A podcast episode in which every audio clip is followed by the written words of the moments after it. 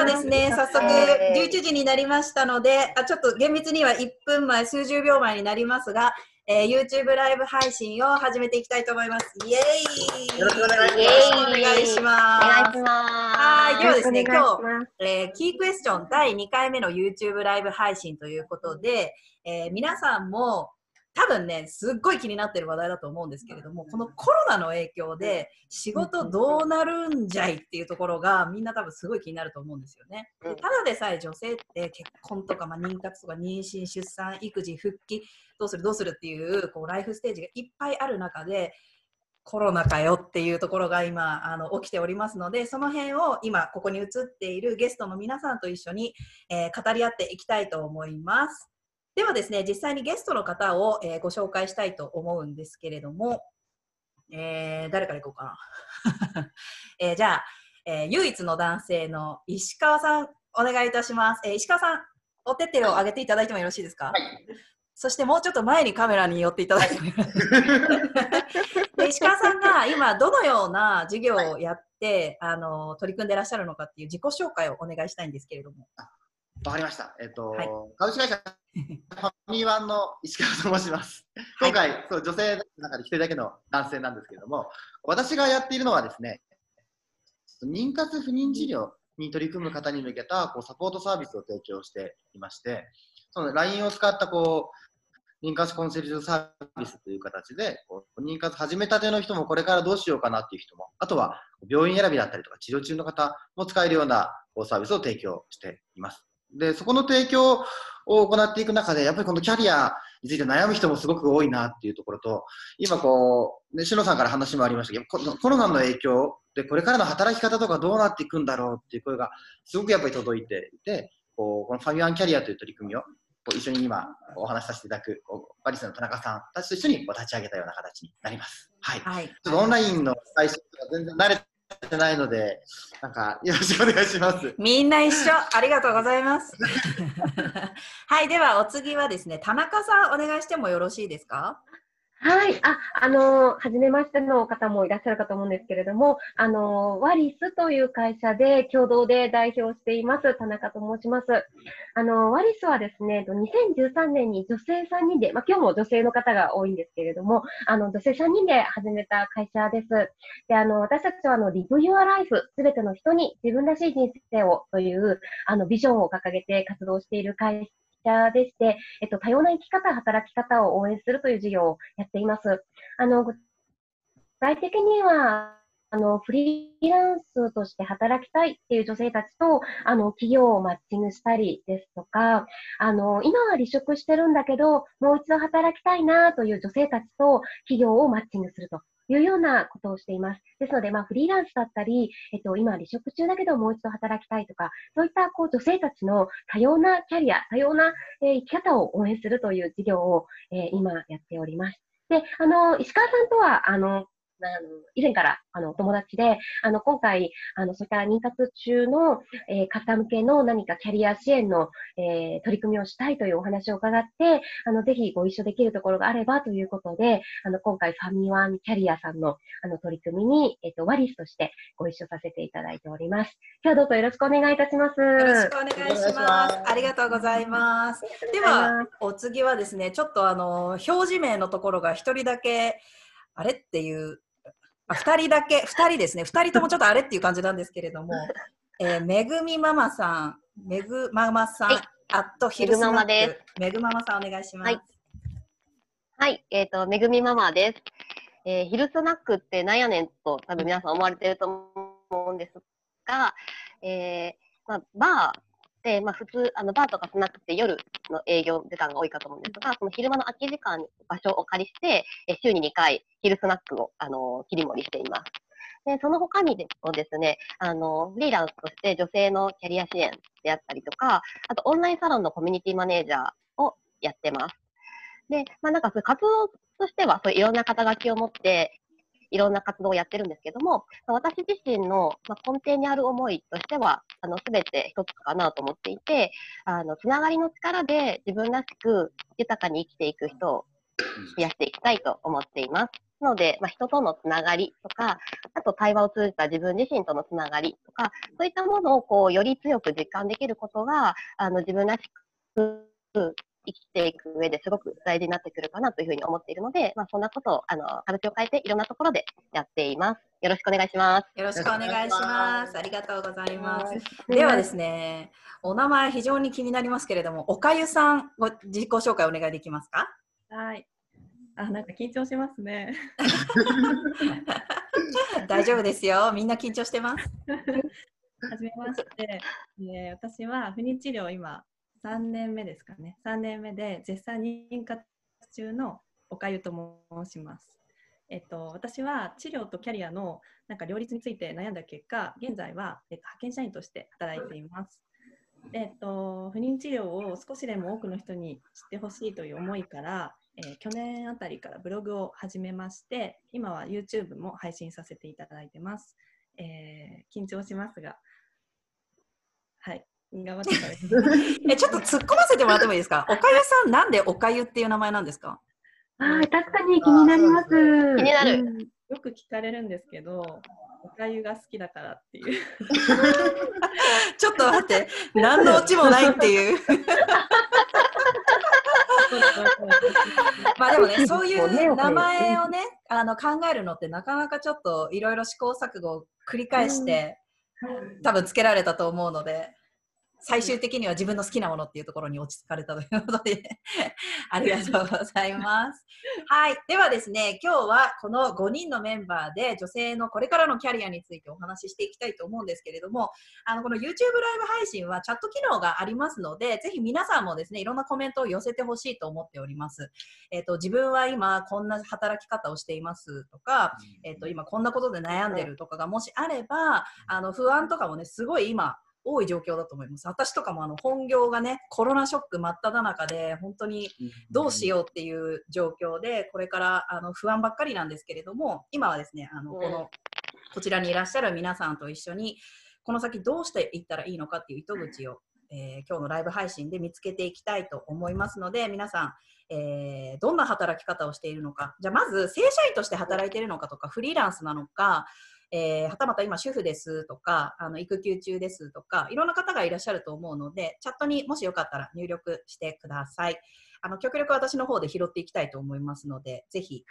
あの絡みに来てください。よろしくお願いします。はい。で、えっ、ー、と、今日のトーク内容なんですけれども、女性のこれからのキャリアについてで、うんうん、えっ、と、前半後半で一応、あの、分かれておりまして、前半についてはあのちょっと冒頭でお話しした通り女性のその、まあ、全般的な仕事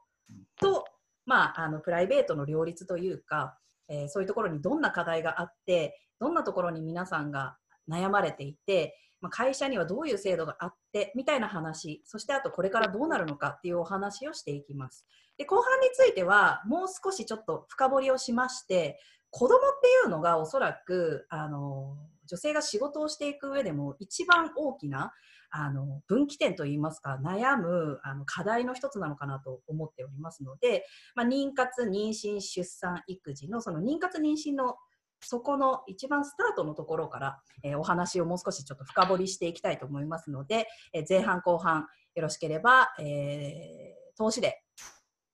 お楽しみいただければと思います。はい。では、早速始めてみたいと思うんですけれども、まず実際今、あの、ゲストの皆さん、どんな働き方してるかってちょっと気になっていて、コロナに、コロナ、ビフォーコロナとアフターコロナでみんなどうですかっていうところを、うん、じゃあどうしよう。田中さんからお伺いしてもよろしいですか？はい。あ、ありがとうございます。そうですね。あの、実は、あの、私たちワリスは、普段から、あの、リモートワークを、あの、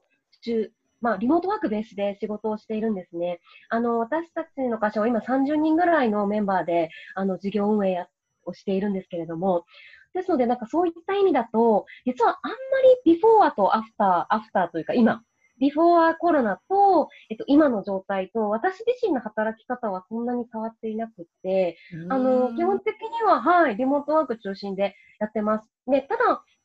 以前はリモートワーク中心といっても、あの外でやっぱりお客様と実際にあのフェイス2フェイスでお会いする機会がやっぱり多かったので、まあ、こんなにこう、ほぼずっと家にいるみたいなのは、リモートワーク歴8年の私でも、うん、ね初めて、初めての経験ですね。うん、それは結構今、あの、運動不足との戦いみたいな。わかる。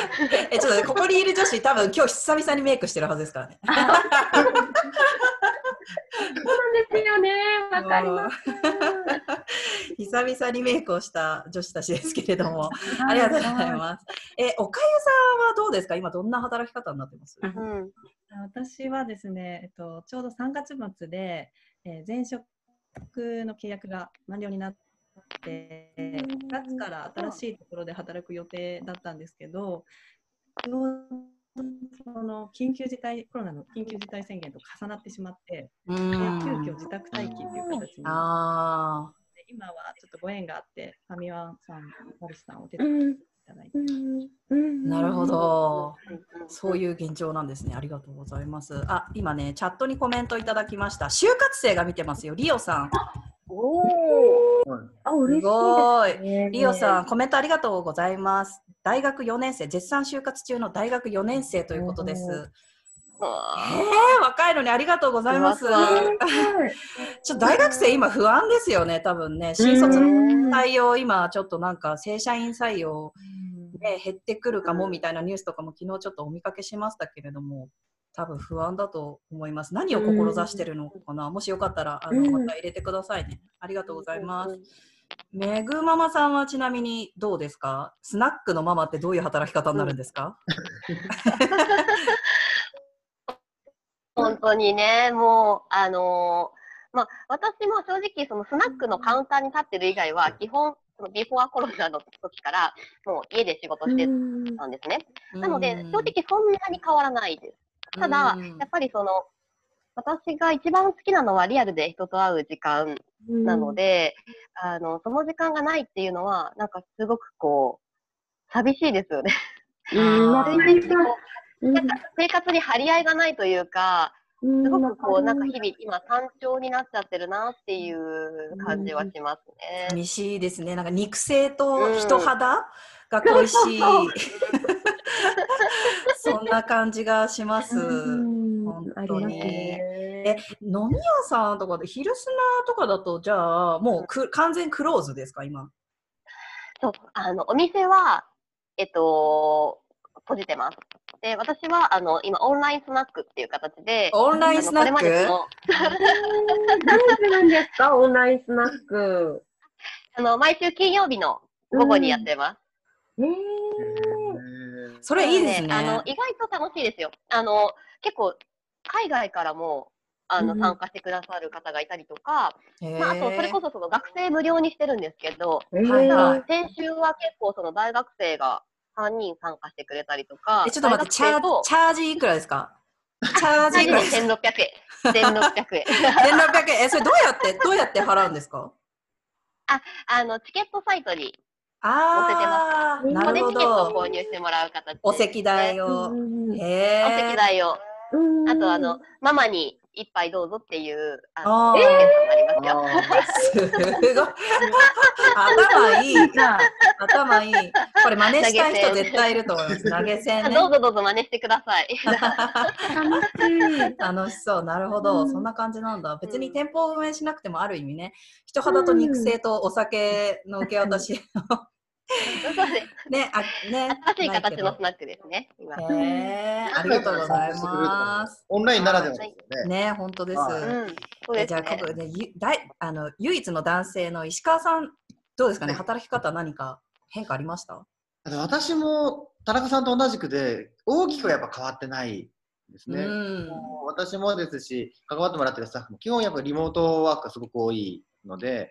まあ、コロナの前も後も、そんなに大きくは変わらないものの、やっぱりそれでも毎週集まってたのが集まらなくなったりとか、外で新しいこうお客さんだったりとか、打ち合わせするっていうのがなくなったりとかっていうので、ちょした変化はありますね。うん、なるほどね。今思ってるのは、今のこの変化というよりも、これからそれがどのぐらい続いていくのか。うん。気になる、本当どうなるの？私の仕事、本当。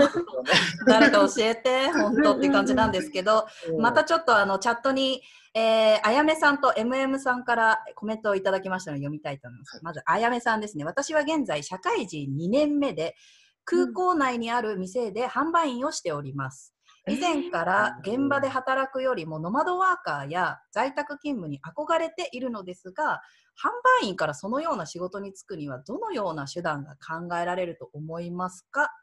というお話なんですけれども、空港の販売員さんとか今ね、どうしてらっしゃるんでしょうね。よね。多分お仕事。お客さんだってなうん。かなかいらっしゃらないし、えーうん販売員さんから、でもこれからノマドワーカーですとか、在宅勤務うんにシフトしていきたい。うんこれ誰か答えてください。プロたちよ。どうですかねはいはいはいはい、はい、ははいい。イェイ、めぐままさんお願いします。そうですね。なんかその、家で、まあ、その、働くとか、そのノマドワーカーって、まあ、手段でしかないと思うんですね。だからやっぱりそういう働き方をしながら自分が何を世の中にとか人に提供していきたいかっていう方が先なのかなっていうふうに思ってます。なので、えっと、何が好きなのかとか、はい、はい。何が得意なのかっていうことを考えてみてはいかがかなと。なるほど、なるほど。答えになってますけど。いや、そのね、あの、一番それ難しいことかなってちょっと思うことがあって、自分の好きなことってなんだろうとか、なんかもう一生かけて。見つけられるのかとか、まあ、ここにね、いらっしゃる皆さんは、その、あ、これだっていうものを見つけられて、そこに今、邁進していると思うんですけれども、それをどうやって見つけるのがまずいいのかとか、どうやって見つけ、うん。どうやって、どうやって見つけました？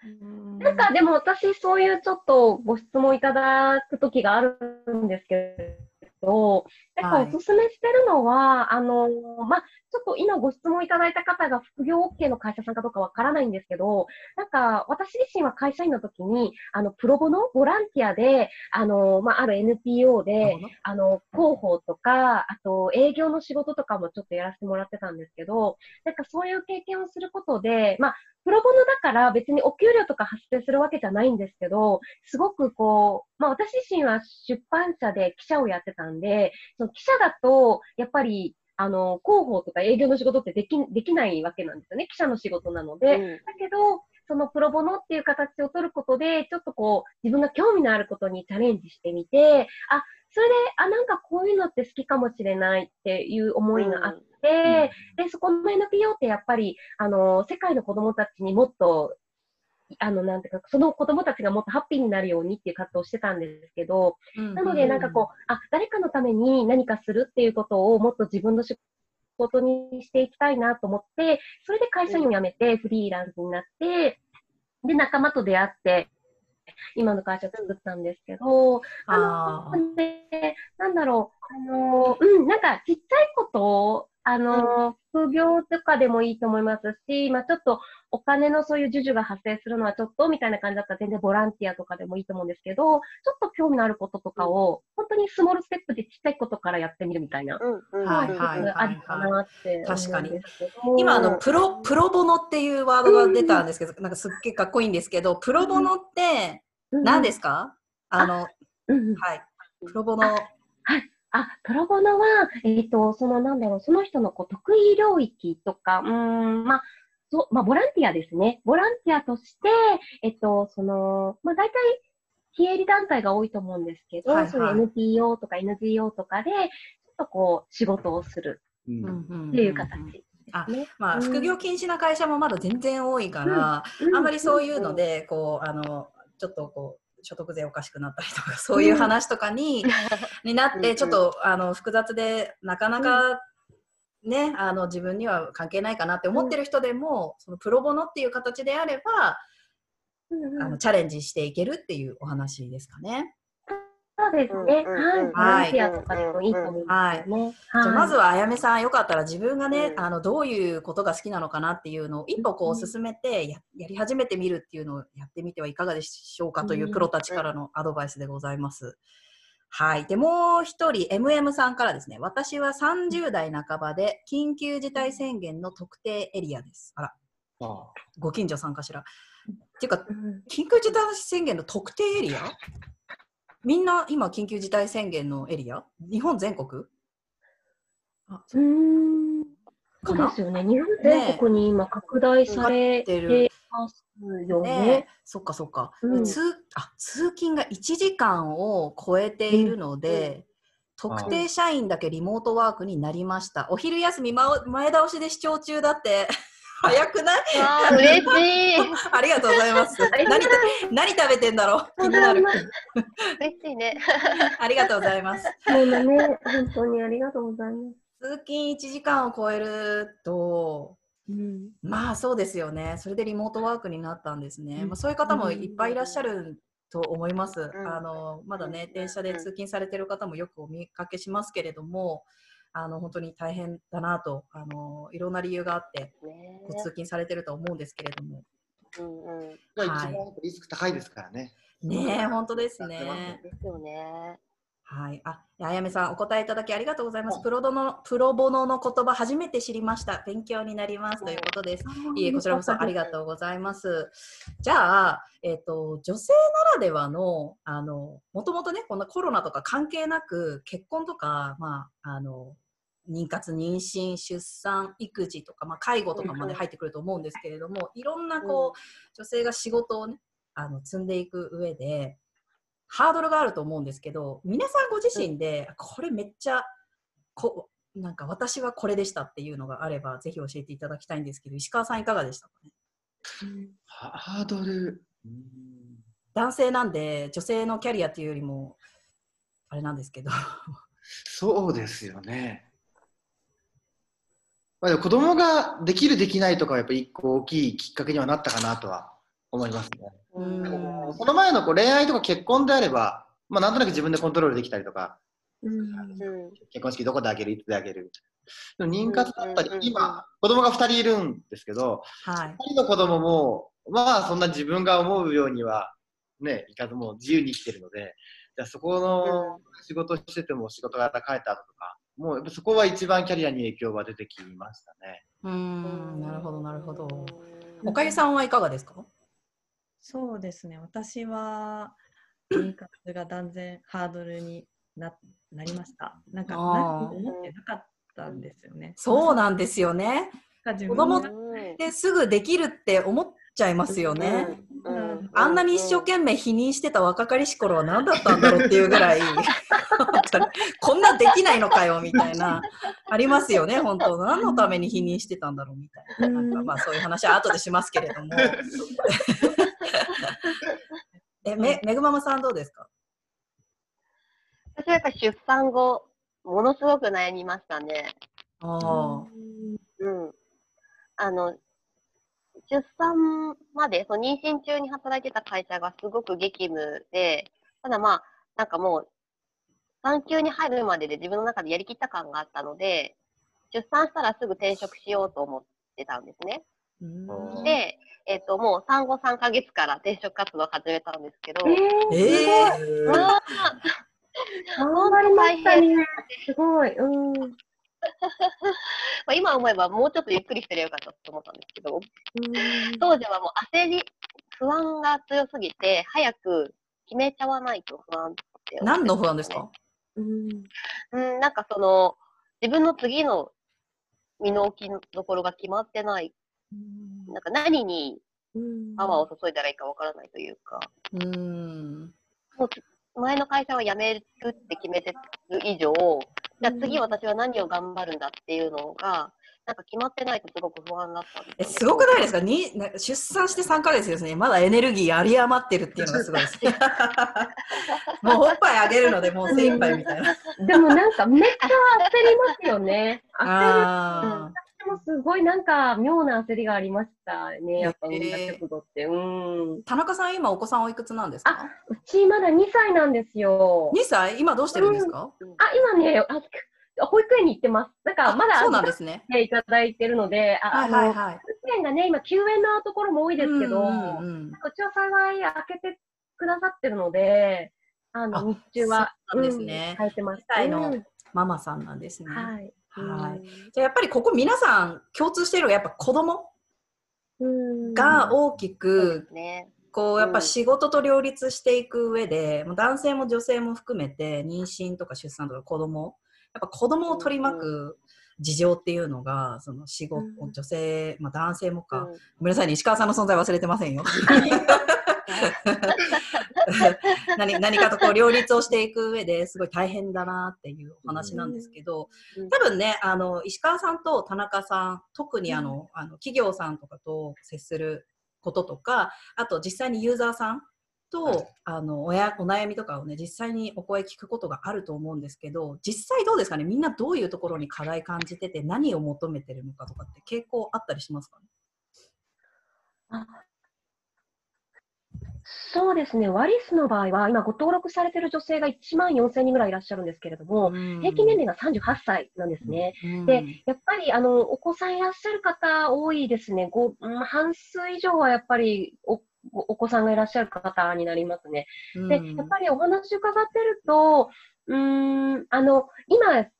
かいあの企業も働き方改革とか、女性活躍とかすごく進んでいるので、あの、辞めにくくはなってるみたいなんですよね。皆さん、その制度はいろいろ整ってたりもするんですけど、でもやっぱりその中で自分らしく働けるかとか、自分のこう、あのーことをこう、うん、こう正当に評価してもらえるかっていうと、ああそれね。やっぱりうん、もやもや感感じてらっしゃる女性の方って多くって、なんか例えば短時間勤務制度もちろんあるんだけど、短時間勤務制度を選んでしまうと、なかなかこう仕事任せてもらえなかったりとか、うん。あのーまあ、評価していただけなかったりとかっていうジレンマを抱えている方は多いですよね。そうですよね。はい石川さんとかもどうですか？ユーザーさんのお声とか聞いてみて。うん私は今のサービスのユーザーさんだと妊活取り組んでる方なんですけども、はい。妊活経験した方から、それこそこうボラプロボノ的な形で、田中さんがおったような形で関わってもらう方と、あとユーザーさんのヒアリングとかですごく受けているんですけども、やっぱ小川さんが先ほどおっしゃってたように、子供が生まれた後に、こう子育てはすごくこう大事だし、まあ、妊活もなんですけど、大事だそれだけの人生になってしまっていいのかとか、今まで築いたキャリアをもっと何かこう世の中に生かしていけるんじゃないかみたいなところは、やっぱりすごく皆さん思ってますね。うーん、そうですね。自分が課題で感じて悩んだからこそ、それをもっとこう世の中にちゃんとこう生かしていって、次の世代が苦しまないようにしたいとか、うーん思って、らっしゃる方は、すごく多いなっていうふうに思いますね。なるほど。あありがとうございます。いくつか広がっていってる印象をすごく受けますね。ん。はい、ではここでまたチャットにね、あの何名かからの結構ね、熱心なコメントいただいておりますので、読みたいと思います。えー田中あさみさん、ありがとうございます。えー転勤族の妻です。お現在は育休中ですが、復帰後いつまで働けるのか分かりません。かっこ主人の転勤が読めないため。ああ、そっか、そうですよね。そういうのありますよね。住む場所を変えての仕事を考えると、在宅ワークはとても魅力だなと感じています。今日はよろしくお願いします。確かに、転勤族の方とご結婚されたら、物理的にどっかに出勤してっていうコミットがなかなか難しいですよね。うんうんこういう人も結構いらっしゃいますか？お客お客さんというかご相談で。はい。あ、ワリスのご登録者さんにはやっぱり多いですね。転勤で、うんあの、特に、あの、中妻さん、あの、海外に、海外？はいはい、海外駐在、まあ、ご主人が海外駐在になると、大体奥様の方が、お仕事辞めてついていかれるケースが多いんですけど、あの、まあ、中妻とかって呼ばれたりするんですけれども、やっぱり駐在員の奥さんでお仕事辞めざるを得なくて、みたいな話もよく聞きますね。えちなみにもう極論なんですけど中妻でもリモートワークできますか？できます。ただなんか中、うん、中妻さんの場合はちょっと難しいのは、その国によって、こう、ビザで、えっと、あの、そういうリモートワークをしても OK なビザもあれば、えっと、もう、あの、あの、パートナーの方の帯同ビザで、いるあので、就労ビザじゃないから、お仕事しちゃもう一切ダメよっていう国もあったりして、あ。なのであ結構、うん、その国によるんですよね。国とそのビザの種類にもよるっていうなるでも、あの、ほど。クリアになれば、あの、全然やってらっしゃる方もいますよ。うん、ああ、そうなんですね。ありがとうございます。うんちょっとあの純不動になっちゃうんですけど、もう一方ね、あのスイカママさんという方からコメントいただいていて、えーワリス田中さんにご質問したいです。今年の夏夏から秋頃に夫の仕事の都合で渡米を控えています。おー、はい、はい。まあ、コロナの影響で時期がずれるかもしれないのですがうんというあの一言もあるんですけれども、小さな子供もいるので、4歳足す、えーまあ、6月に次の子出産予定、すごいですね。あえっとね、おめでとうございます。うんおめでとうございます。大変ですね。6月に出産予定で、今年の夏から秋頃って、すごいパワフルですね。で、渡飛米後はしばらく育児中止になると思うのですが、駐在ママ向けのサポートなど何かされていらっしゃいますかという。うんうんうんあ、はい。えっと、今、あのーちょっとこのコロナの影響で、あの一旦ペンディングになっちゃってるんですけど、そういったこう駐在員のつ、あの、配偶者の方向けの、あの、キャリアサポートサービスを、あの、ちょうどやりたいなと思って、今、すごいな企画はしてます。はい。何でもありますね。うんいただけるので、ぜひそちらも注目いただきたいのと、あと、まあ、そのサービス、あのーじゃなくてもというか、あの、何かこう、お仕事のこととかで、まあ、こういう仕事探してるとかあれば、全然ご相談いただきたいと思いますし、あの、駐在妻の方ってすごく中途採用市場で結構引っ張りだこなんですよ。あの、へー。帰国した後に、それ語学とかそういう。そうそうそうなんです。結構、あの、へー。海外行かれてる間、語学を勉強したりとか、あとは、割とこう、未知の環境で、皆さんすごくこう、自分なりに工夫して乗り越えてらっしゃるので、新しい環境で。そういうこう、粘り強さとか、根性ね。うん結構そこ企業さんのポイントが高くへて、あなるほど。じゃあ、スイカママさん、よかったら、あの、根性とお英 英語力英語力をぜひ身につけでも語学力は確て。かにね、せっかくの機会なので、アメリカだったらはい。ということです。で、ちょうどですね、今、あの、11時半になりまして、前半のお話を、えっ、と、からちょっとですね、えっ、と、切り替えましてですね、妊活、そして不妊治療と、えー仕事というテーマで後半ちょっとお送りしたいんですけれども、あの実際におかゆさん、ね、あの不妊治療とか妊活でもう、ね、あの長期間取り組まれてきていてそういうの経験がない人って全然わからないと思うんですよ。悪気なくうんわからないと思うんですけどどういうところがその仕事との両立で大変だったなっていうふうに感じたのかっていうのをちょっとリアルに教えていただきたいんですがいかがですかね？そうですね。一番大変だなと感じたのが通院です。通院。はい、うん私は正社員で営業で働いてたので、あのフルタイムでもちろん、えー長ければ夜の8時ぐらいまでずっと仕事をしているので、通院が多い時ではその何どんな治療をしてるかにもよるんですけど、特に体外受精を始めてからは多ければ週に2、3回通院が発生したんですよ。えー、それでも有給とか半休とか取っていくってことですか？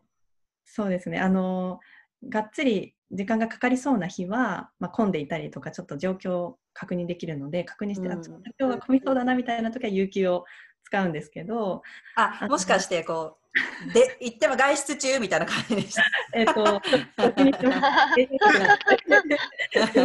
ミーティングみたいな。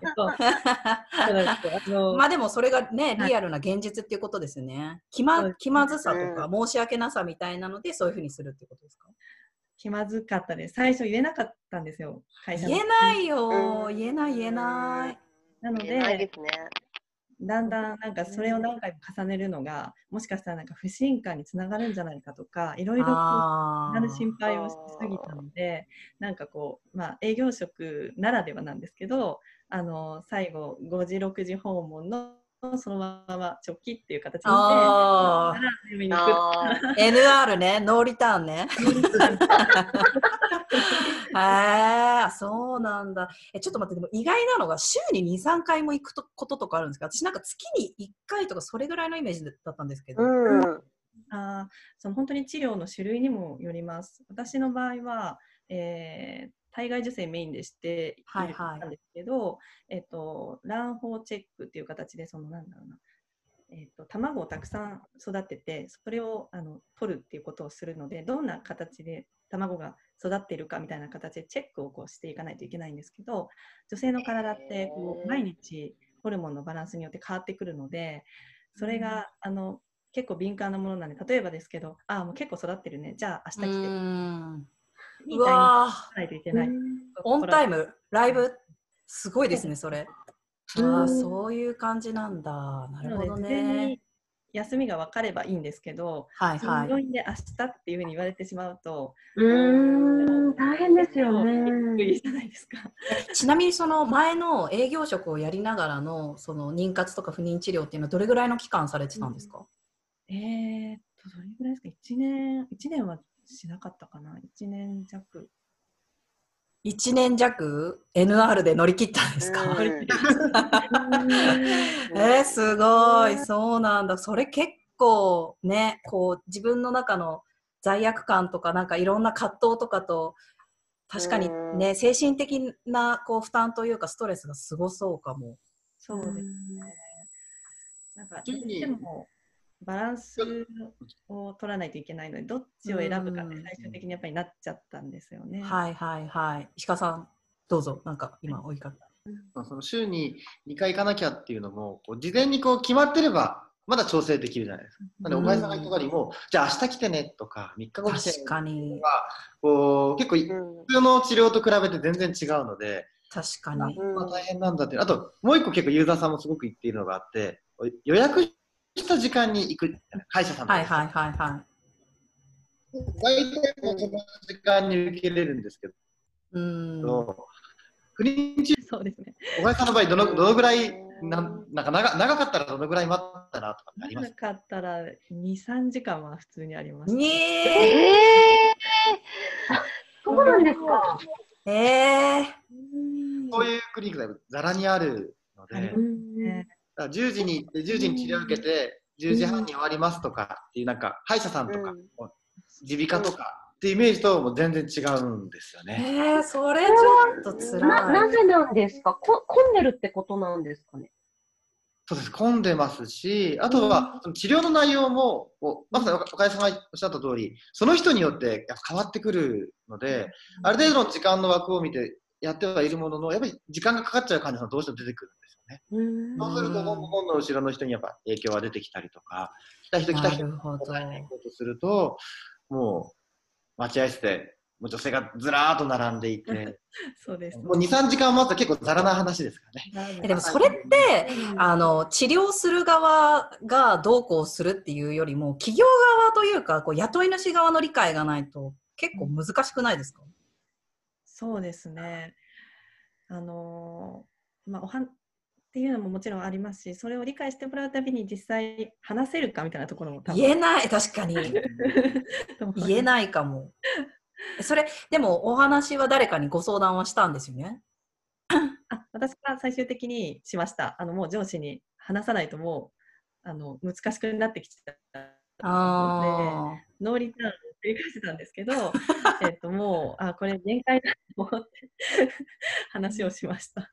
その上司は男性の方女性の方？男性でした。すごい、それすごい勇気いりますよね、きっとね。女性なら、まあでも女性でも言いにくい方とかもね、もちろんいるから、女性だから言いにくいっていうのもあるかもしれないけど。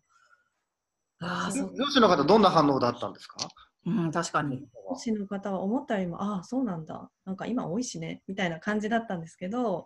そうなんですけど、実際、多分細かくまでは理解はしていたかなっていうのはちょっと疑問うんですね。なんか確多いっていうのは知っていただいてます。うーん、なるほど。ありがとうございます。ちょうどね、また、えっ、と、おかゆさんのアメブロからいらっしゃった方から、えーコメントいただいておりますおー。パチミさん、おかゆさんをアメブロでフォローしているものです。私も治療中で同い年かと思います。治療している人は隠してなくても、やっぱりどこかオープンにしづらく、現状を知ってもらうのは難しいなと思いました。私も治療との両立に悩みに悩んで、この春仕事を辞めることにしました。この春って今？今ねえー、そっか。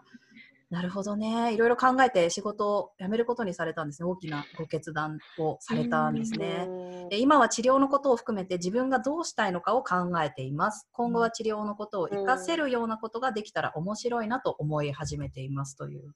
ブログ読者さんからのコメントですね。ありがとうございます。ありがとうございますあともう一方、ちょっと純不動ですいません。SO 様、えー女性数人で不妊治療に関する事業の立ち上げをしています。おう不妊治療に関する事業。なるほど、うんチームメンバーには不妊治療中、妊娠中、子育て中とさまざまなステータスの女性がいます。うん不妊治療とキャリア、不妊治療とお金はいつも話題に出ます。お金、そっちの話しようかな。お金事情どうですか、石川さん？お金事情もすごい課題は大きいですね。結構大学生のまあ、一週期、まあいまあ、ざっくりと、まあ、1回とか1か月間でどのぐらいお金がかかるかとかって皆さんご存知です？私、おかゆさんのブログで知っちゃった。おおかゆさんのブログだといくらって書い書いてるんですか？え、体外受精ですよね。大概受精一周期で。2万から3万って書いてあった気がする。あ、多分人工授精じゃないかな、それは。そうです。やだ、いきなり間違えた。違うぐらい もうその体外受精に行くと一周期でその50万とかええ70万とかするんですよね。一周期って何ですか、ちなみに。一周期って何ですか？うん。期っていうのは、要はその体外受精ってひ一言で言いますけど、要はなんか手術とかと違って、やっぱりこう定期的に通っていって、先ほど若井さんがおっしゃったような卵子の状態だったりとか、でそれを採卵、まあ、要は卵子を取り出して、精子も取り出して、で受受精卵っていう、まあ、赤ちゃんの本当に一番最初の始まりのもとです。それをいくつか作って、でその状態によって、あと女性の体内の周期を見て、体に戻すみたいな、一連の流れのことを一周期っていうふうに。一回一一治療だけとかだけではなく、じゃあその、まあ、大体は1ヶ月間っていうふうに思ってもらえればイメージがうんなってると思うんですけど、その時に治療にかかる費用って考えると、そのぐらい。50万、そんな何回もできなくないですか、そんなお金持ち。お金持ちじゃない限50り、万かけて出産まで至る率も、こう、そんなに高くないんです。総数で大体あー44万回ぐらい体外受精のその採卵が、移植が行われていて、生まれてくる赤ちゃんが5万人なので、1%強ぐらいです。で、年齢によってどんどんそれは下がっていく。ええもそうう。50万かけてできませんでした。で次70万かあけてでした。っていうのが、例えば300万かけてできーませんでした。で次の治療どうしますかって言われたときに、うん。もうゼロパーじゃないならやります。なるほど、なるほど。できませんでした。で、じゃあ500万円までかけてて、次どうする？ってなったら、なかなかやっぱやめれない。ああ、なるほどね。ーえで今、そのコロナの影響であの、それこそお仕事とか収入に対して結構不安な感じじゃないですか、世の中的に。はいそこでやっぱ不妊治療とか、クリニックに行くこと自体もね、もちろんその抵抗がある方とかもいらっしゃると思うんですけど、そのど実際今、妊活中の方とかってどうすどうなあんまり影響とか出てるんですかね？いや、出てるじゃないですかね。出てると思います。そもそもこう学会も推奨しないみたいなことを言い始めてやっぱりいるので、あ今、この時期に妊活不妊治療はっていうことですか？そうです日本生殖医療学会っていう、まあ、医学会だと、不妊治療の延期を選択肢として患者さんに提示するよう推奨します。えー、待てないっていう人いっぱいいそいや、いっぱいいますね。そうですね。でもやっぱりこのコロナウイルスの影響がどうなるかっていうのは、ね、我々にもわからないですし、う。もちろんうん医療従事者にとってもわからないので、中で過度にこう妊娠を推奨することもできないよなっていう難しさは皆さんすごく感じてます、ね。なるほどね。また新しいコメントをいただいております。えー、ゆめこけいさん、今、不妊治療後に妊娠しているものです。おお、おめでとうございます。まさに、毎回数時間かけて週1以上は通いました。3年も、3年も？すごい。えそれは大変でしたね。でも良かったですね。ね、で正社員として12年働いた、えー正社員の仕事は継続がむぜ難しく、えーかっこフレックスがあっても上司の理解もあっても、まあ、仕事をするのが継続が難しい。で、フリーランスとして働き始めました。とても妊活には合っている働き方だと思います。ただ、うん妊娠・出産を考えると、正社員としての働き方はとても魅力的です。それは社会保障の面で。わかるこうした社会うん背景がもっと改善されると働き方を柔軟にしながらも子どものことも諦めなくてもいい時代が来るのかなと思っています。本当社会保障の制度がねフリーランスバックアップがないからそのうん。妊活とかその出産に対してなんか新しいことに今チャレンジしたいなと思ってもいやでもこの会社でこうねこういろいろ貯金があるから信頼貯金とか、まあ、あの勤続年数とかもあってうん。いろんなものがこう社会保障とか会社の制度で使える。うん。うんうんここでちょっとやめるとどう、どう、うーんとかって思いうんますよね、きっとね、みんな。思いますね。まあ、フリーランスで数年やられて、また会社員に戻られる方もいらっしゃいますね。なので、やっぱり会社員ってすごく、あの、やっぱりそういう意味での安定感とか、あの、ありますから、かそれは本当にライフステージの変化に合わせて、あの、絶対フリーランスじゃなきゃダメとか、会社員じゃなきゃダメっていうわけではないと思うので、本当にフレキシブルに、あの、選んでいかれたらいいんじゃないかなとは思います。うんうんうん確かに最近思うのは、妊活不妊治療の領域ももういろんな新しい情報がどんどん出てきているんですよね。で、そこのやっぱいい面だけ聞いたりとか、もともと持ってるイメージで怖がっちゃったりする方がすごく多いなって感じて、ででこのキャリアの話も、うんうん。このフリーランスも今、保証もたくさん、ね、出てきていて、こう今までだったら全然そんな保証なかったのが、フリーランスの田中さんが立ち上げてらっしゃる協会だったりとか、でそういったこう保証がちゃんとある働き方もあったり、あとはベンチャーの働き方とか。も、今までベンチャーに行くのって結構言う、まあ、今でもすごく勇気がいることだったりとかしますけども、じゃあベンチャーで、じゃあ正社員で、でもこうリモートで働ける環境っていうのも選択肢は全然ありかなと思っていくので、いろいろこう調べてみると、こうあ自分が知らなかった情報とか、逆にもうそう誤解してた情報とかっていうのはいっぱい出てくるかなと思いますね。うん。うん、なるほど。うんじゃあちょっとあの、まあ、今の現状のお話とかねあの今までのご経験とかお話しいただいたんですけどそのこれからどうなるっていうところにちょっとお話シフトしていきたいんですが、実際これからどうなるかっていうお話あのちょっとごいご意見といいますか一番最前線であの人材業界の、えっとね、最新情報に触れられている田中さんと石川さんにお伺いしたいんですけどちどうどうですかね？あでもめぐママさんもキャリキャリアコーチだからそういうのいっぱい知ってるか？私全然わかんないんで知ってるかもしれない。あ、そっかそっか。じゃあ田中さんからぜひちょっと 聞聞きたいですあ。りがとうございます。ありがとうございます。あ、そうですね。あの、なんか結構今、ウィズコロナって言われてね。ますよね。だから、あの、本当にパキッとアフターコロナとかポストコロナっていうよりは、どっちかっていうと、やっぱりこの私たちこの新型コロナウイルスっていうものと、おそらくこのワクチンができたりとか、あの、みんなが安全安心に生活を送れるようになるまで、やっぱり1年とか2年とか付き合っていかなきゃいけないんだと思うんですよね。で、その中うんで、私たちのこう働き方、ワークスタイルも大きく変わっていくんじゃないかなと思ってます。で、うん実際、うんあの、今まで本当に日本って在宅勤務、テレワーク、あの、実施してる会社さんってもう2割もいらっしゃらないぐらい、もう1割強とかっていう感じだったんですよね。はい。でも、今回のことをきっかけに、あの、テレワーク OK だよとか、リモートワーク OK だよっていう会社様、すごく増えてると思うんですよ。ですので、あの、今まで以上にそういう、あの、時間と場所の、あの、自由度の高い働き方っていうのが、あの、一般的になっていくんじゃないかなっていうのはありますね。で、うんあと、すごく感じるのは、今、ちょっとこの4月とか、この、瞬間風速的には結構フリーランスにも風当たりが強くって、あの、案件がクローズしちゃうとか、あの、そういうフリーランス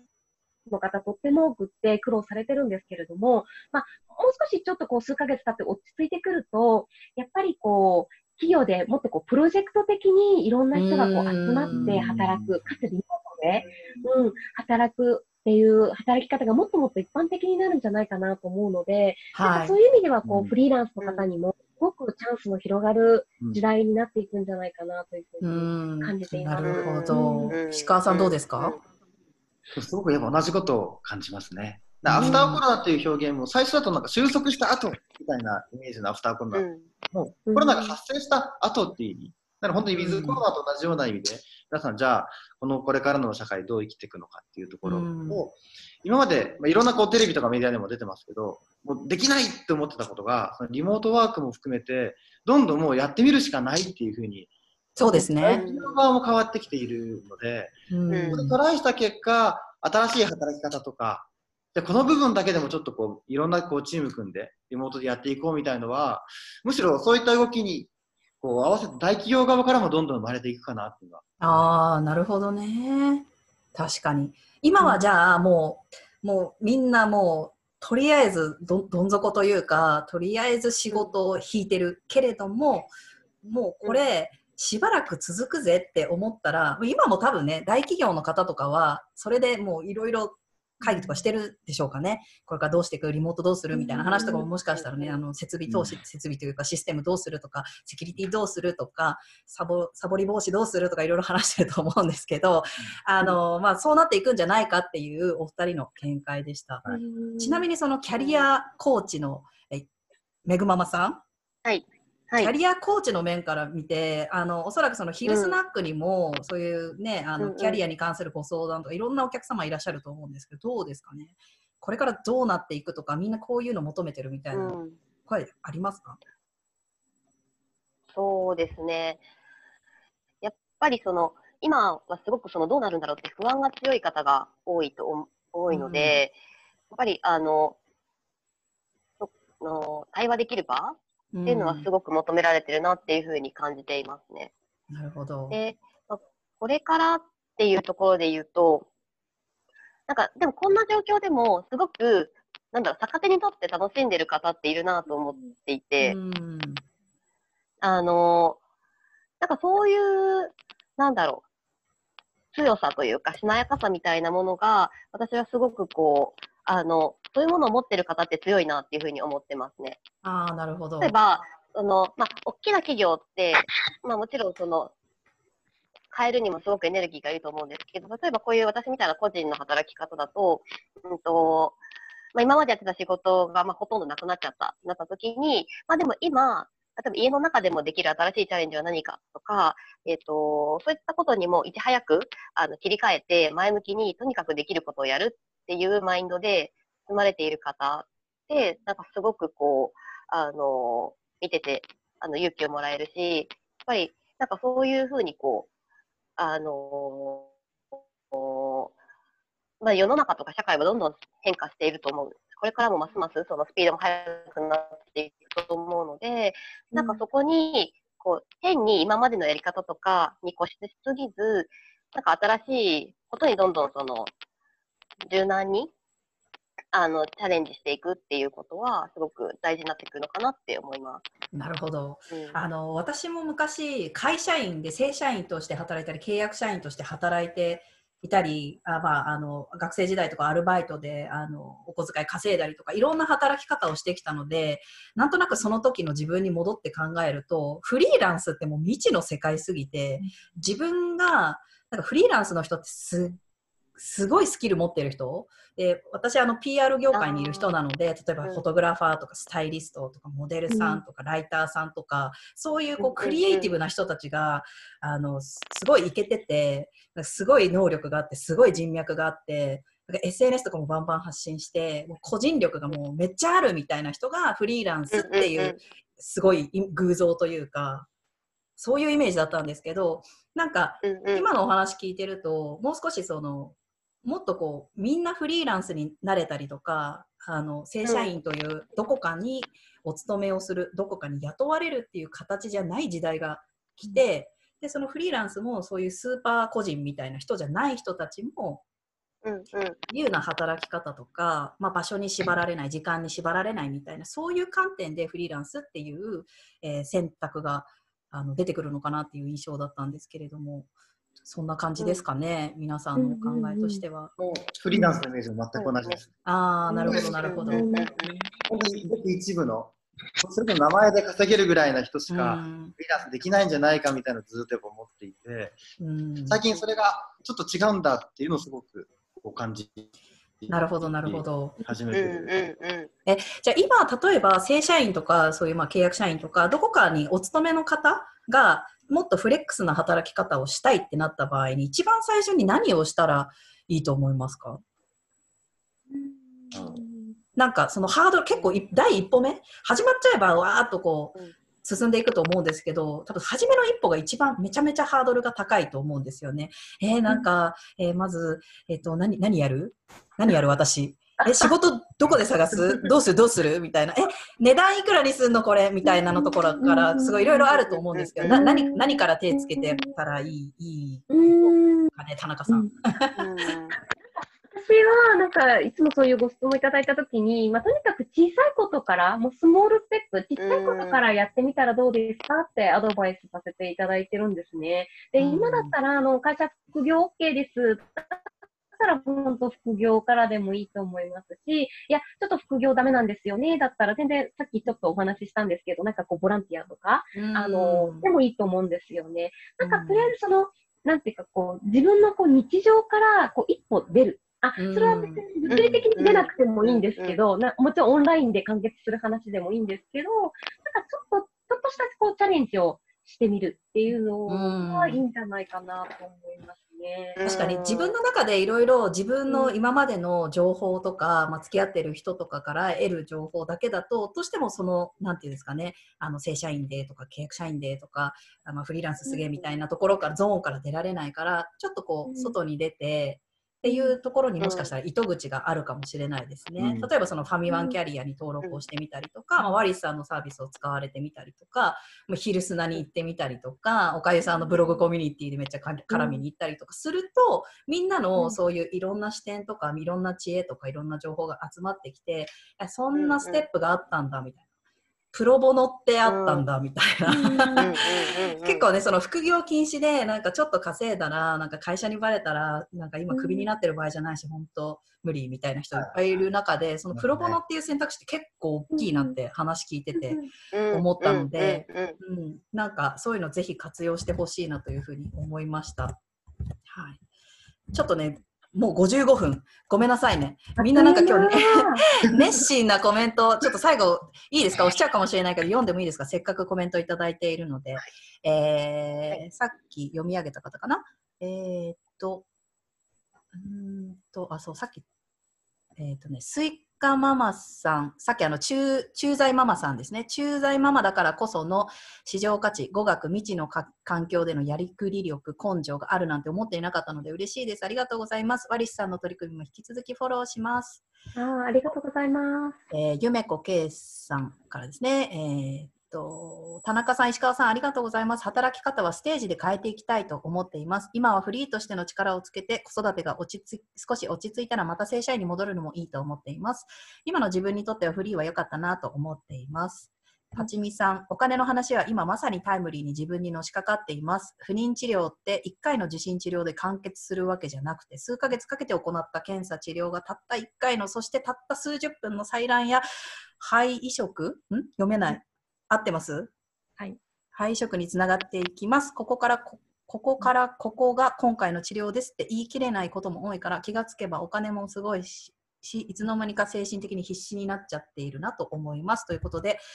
えーコメントの読み上げは今日はここまでにしたいと思いますが、えーたくさんの方から熱心なコメントをいただきましてありがとうございます。ではですね、ちょっとあの時間全然足りなかったような気もするんですけれども、最後ですね、あの皆さんそれぞれ、あのいろんな活動をしていますので、あのお知らせをさせていただきたいと思います。まず、えっ、と、石川さん、ファミワンキャリアなんですけれども、ちょっとあのこのね、動画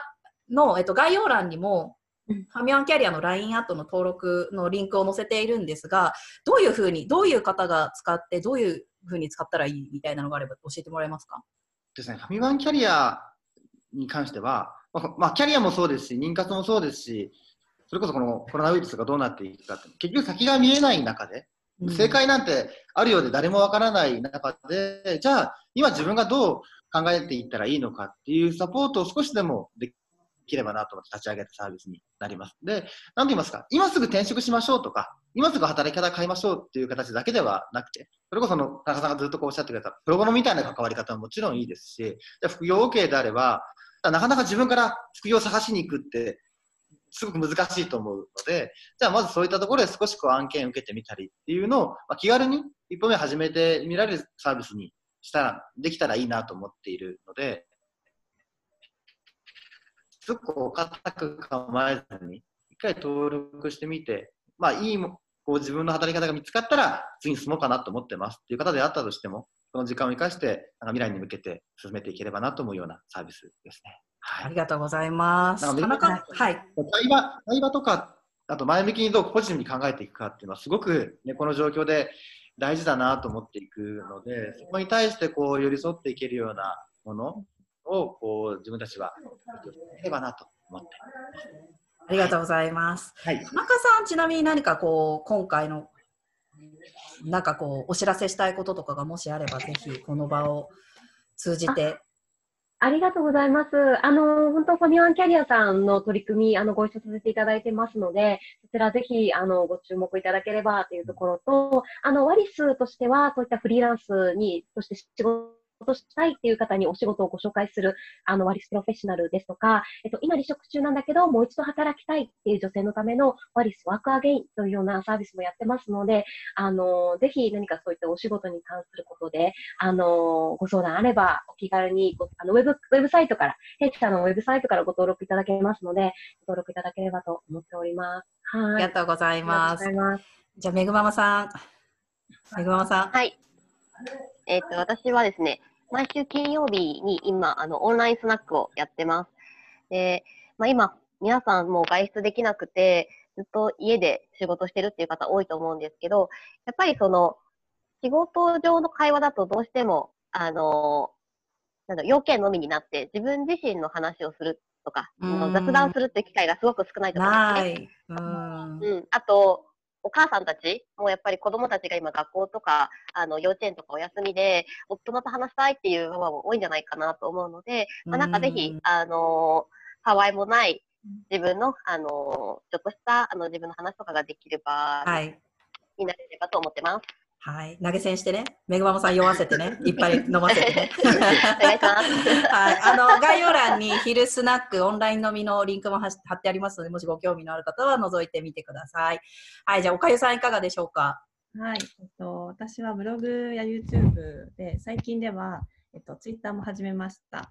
で、あの、私と同じように、なんか治療ですごく悩んでる方であったりとか、うん、あと治療について逆に全く知らないっていう方に何かこう気づきのようなものを与えれたらいいなと個人的に思っています。うん、あの概要欄に貼っていただいて貼ってます。YouTube の YouTube のチャンネル貼ってます。ありがとうございます。そこからブログでもブログへもアクセスできますので、もしくは、えー、例えばおかゆ不妊治療みたいな形で、うん、検索していただければと思います。はい、ありがとうございます。1時間たっぷりライブ配信しましたけれども、はい、えっ、と、皆さん何か糸口見つけていただけたでしょうか？何か、あの、感想などがありましたら、ぜひコメントなどで残しておいていただけると嬉しいです。で、えっ、と、今回ですね、今回これ1時間ライブ配信したんですけれども、15分のダイジェスト版というのを、えー、1週間から10日後にですね、えっ、と、インスタの IGTV っていうところに置くのと、あと YouTube の、えー、キークエスチョンのサイト内にもあ、チャンネル内にもダイジェスト版の再生リストがありますので、そちらにも入れておきますので、もう一回ちょっと復習したいっていう方がいらっしゃったら、1時間丸々じゃなくっても、15分のそちらのダイジェスト版を見ていただくようにしていただけるようになりますので、お楽しみに。あと、あの、ポッドキャストですね。ポッドキャスト、あんまね、日本で普及してないのは本当私ね、どうかと思うんですけど、あの、ながら聞きができる、ラジオみたいにこう、聞ける、あれをですね、あの、私実はあの、2年前ぐらいからずっとやってるんですけれども、うん、最近になってね、なんか突然ね、こうね、視聴率がピッと上がってきてですね、嬉しいですけれども、えー、多分ね、みんなながら、ながらやってんだと思うんですけど、うブルー、ブルートゥースとかもみんな多分買ってんじゃないですかね。そういうので多分。なんか視聴率がすごいグイッと上がってきてるので、ポッドキャストにもあの音声だけのバージョンを、えー、配信しますので、えー、これはですね、配信しましたら LINE アットの方で、えっ、ー、と、お知らせをしますので、えー、概要欄にあの LINE アットの登録リンクを貼っておきますので、ぜひご登録ください。で、えっ、と、ちょっとお知らせなんです。けど、次回予告、ちょっとで今すごいね、すごい人たちの集まりですごい言いにくい下世話のあの回なんですけれども。次回はですね、来週はですね、えっと、マッチングアプリのプロお酒を飲ませていろいろ聞いてみたっていう回をやりたいと思いますので、夜の10時からお酒を片手にみんなで好き放題マッチングアプリについてあれこれお話ししたいと思います。今ね、コロナで、えっ、ー、と、マッチングアプリで、マッチングアプリで出会った方とこう、愛を深め合っている方もゲストにご登場いただきますので、もしよろしければ、どんなふうに今あのコミュニケーションをとって愛を深めてらっしゃるのかお話を聞いていきたいと思いますので、お楽しみにしてください。はい、では今日1時間ちょっと過ぎてしまいましたけれども、えー、長時間ご視聴いただきましてありがとうございました。ありがとうございました。ありがとうございました。はい。